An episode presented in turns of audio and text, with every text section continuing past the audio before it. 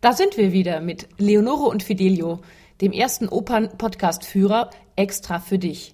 Damit dein Opernbesuch in Zukunft noch viel leichter wird, habe ich jetzt auch gleich eine der Top 10 Opern für dich und das ist La Traviata.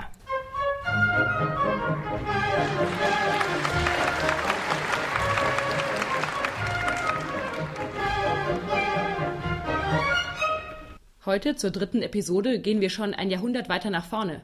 La Traviata von Giuseppe Verdi steht heute auf dem Programm.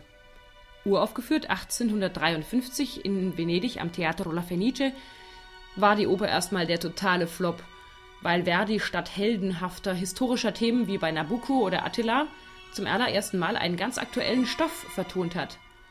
Sozusagen aus der Mitte der Gesellschaft heraus. Eine edelprostituierte Kurtisane darf einen Bürgerlichen nicht heiraten und stirbt am Schluss an Tuberkulose. Das war den Zuschauern damals einfach zu real denn die sind fast jeder Vierte an Tuberkulose gestorben. Noch dazu hatte der französische Dichter Alexandre Dumas, genau, der Sohn von dem mit den drei Musketieren, nur sechs Jahre vorher eine Affäre mit einer Edelnutte gehabt und darüber dann die Kameliendame geschrieben, ein sehr erfolgreiches Theaterstück, aber nichtsdestotrotz ein Skandal. Die Musik aber, die Tragik und Romantik der Handlungen sind für uns heute unsterblich geworden und ab 1855 war der Erfolg der Opern nicht mehr aufzuhalten. Nach einem unglaublich schönen Vorspiel sind wir also auf einer angesagten Party bei Violetta Valerie, die mit ihren reichen Freunden Flora, Gaston, dem Baron Dufoll, dem Marchese d'Aubigny und dem Doktor Granville abhängt. Zurzeit ist gerade der Baron Dufoll der Geldgeber und Bettbenutzer bei Violetta, aber Gaston stellt einen jungen hübschen Kerl vor, Alfredo Germont, der vom Land nach Paris gekommen ist. Alfredo ist schon seit einem Jahr in Violetta unsterblich verliebt und schmachtet sie aus der Ferne an, wenn sie auf den Champs-Élysées mit ihrer Kutsche spazieren fährt. Aber bei der Party bemerkt Violetta ihn das allererste Mal und findet ihn ganz süß. Deswegen muss Alfredo auch gleich ein Trinklied singen. Das kennt übrigens wirklich jeder.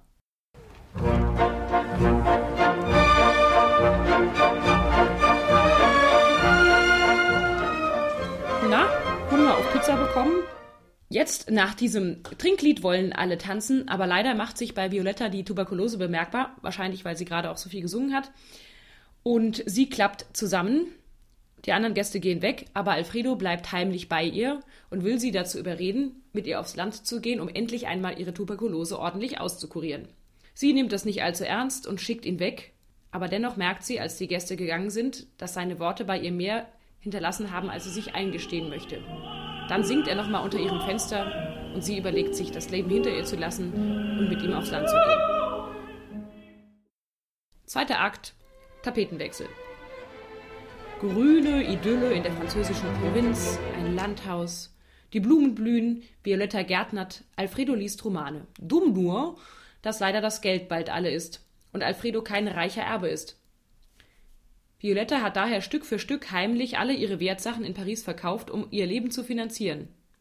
Das steckt Violettas Dienerin Anina Alfredo ziemlich uncharmant, der daraufhin ziemlich verzweifelt ist und auch eine nicht wirklich bessere Idee hat, nämlich er will nach Paris fahren und das Erbe seiner Mutter verscherbeln. Jetzt trifft Alfredos Vati, Germain Senior, ein, der vom Lotterleben der beiden gehört hat und seinen Sohn wieder mit nach Hause nehmen will. Er trifft Violetta an und ist erstmal ziemlich unverschämt und beleidigt Violetta, merkt aber schnell, dass sie nicht nur einfach eine Prostituierte ist, sondern selbst für den Unterhalt sorgt und gar nicht Geld von Alfredo annimmt. Nichtsdestotrotz soll sich Alfredo von ihr trennen, weil so eine Liaison ein absolutes No-Go für eine Familie vom Land ist und damit auch die Heiratsmöglichkeiten von Alfredos kleiner Schwester im Eimer wären. Sowas gibt's doch heute gar nicht mehr, sagst du? Hm, also ich stelle mir gerade so eine ländliche Idylle zwischen Pusemuckel und Hintertupfingen vor, wo ein Sohn nach Hause kommt mit einer attraktiven, aber dunkelhäutigen Ex-Prostituierten. Viel Spaß. Violetta erklärt Germain, dass sie todkrank ist, aber Germain überredet sie, dass sie Alfredo erzählt, sie wäre in jemand anderes verliebt und ihn zu verlassen. Violettas letzte einzige Bitte ist, dass er Alfredo über ihre wahren Gefühle aufklärt.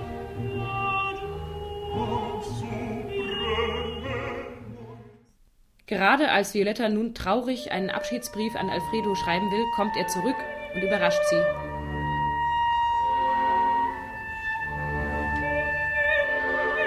Kuckuck! Jetzt kommt der größte Gänsehautmoment der Oper. Amami Alfredo, liebe mich Alfredo so sehr, wie ich dich liebe. Sie reist ab. Alfredo liest den Brief, dass er verlassen wird für den reichen Dufol, flippt total aus und wird gerade noch rechtzeitig vom eintreffenden Fatih getröstet. Komm, an mir in der Provinz ist es doch auch so schön. Alfredo sieht das aber völlig anders und rennt blind vor Wut auf eine Party bei Flora, Violettas Freundin, wo Violetta tatsächlich auch mit Dufol aufkreuzt. Flora, Daubigny, Gaston und alle anderen spielen um Geld. Alfredo spielt mit, hat schlechte Laune, gewinnt aber trotzdem. Ständig macht er blöde Sprüche in Richtung des Barons Dufol, der daraufhin Violetta verbietet, mit Alfredo zu reden. Violetta hat aber total Angst um Alfredo und bittet ihn deshalb zu gehen, damit es nicht zu einem Duell zwischen den beiden Widersachern kommt.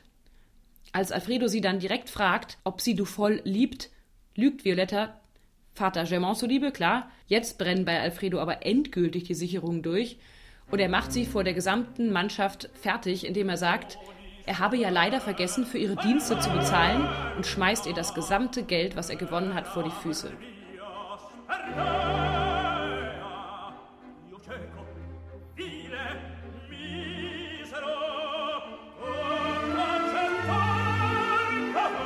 Alfredo provoziert daraufhin ein Duell mit dem Baron. Violetta bricht zusammen. Vater Germain erscheint auch noch, scheuert seinem Sohn eine für dieses Fehlverhalten und nimmt ihn erstmal mit. Dritter Akt. Einige Monate sind vergangen. Wir sind im Winter. Es ist kalt draußen, Februar, und die Tuberkulose ist bei ihr voll ausgebrochen. Wir hören nochmal das wunderschöne, traurige Vorspiel vom Anfang. Nur noch der Arzt Granville und Anina sind bei Violetta, aber ihr Ende ist nah und sie trauert der Vergangenheit hinterher. Sie klammert sich noch an die Hoffnung, dass Alfredo vielleicht zurückkommen könnte, weil das ja Fatih Germain geschrieben hat. Aber wann? Bis dahin wird sie wahrscheinlich schon gestorben sein. Anina kommt vom Einkaufen nach Hause und entdeckt Alfredo. Violetta ist außer sich vor Freude. Die beiden Liebenden haben doch ein wunderbares Liebesduett. Sie wollen nämlich Paris verlassen und wieder aufs Land, weil sie dort doch so glücklich waren. Aber gerade als sie endlich die Koffer packen wollen, klappt Violetta wieder zusammen und kommt auch nicht mehr auf die Beine. Jetzt begreift auch der Tenor Alfredo endlich den Ernst der Lage und beschimpft seinen Vater, der auch noch vorbeikommt, dass er an allem schuld sei und nur wegen ihm Violetta es jetzt so schlecht geht. Jetzt kommt der absolut übermenschliche Teil, den ich immer ein bisschen unglaubwürdig finde, ehrlich gesagt, in der Oper. Violetta schenkt Alfredo ein Bild von sich und sagt, er solle wieder eine junge Frau, eine anständige junge Frau zum Heiraten suchen und dann das Bild von ihr, Violetta, auf den Kaminsims stellen und sich an sie erinnern.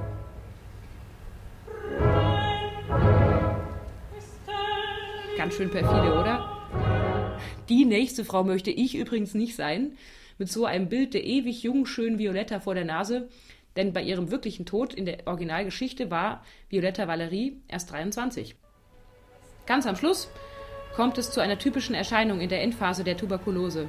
Die Schmerzen und der Husten lassen kurz nach. Violetta steht ein letztes Mal auf und fühlt sich besser, will sich zu Alfredo umwenden und fällt mit einem letzten hohen Oh Gioia tot in die Arme von Alfredo. Ja, das war's dann auch schon mit Traviata.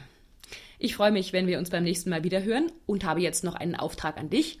Gehe bitte am besten auf iTunes oder auch bei Stitcher kann man das machen und schreibe mir eine Bewertung oder eine Rezension noch besser dazu, wie dir der Opernpodcast gefällt. Ich würde mich sehr freuen. Bis dahin. Tschüss.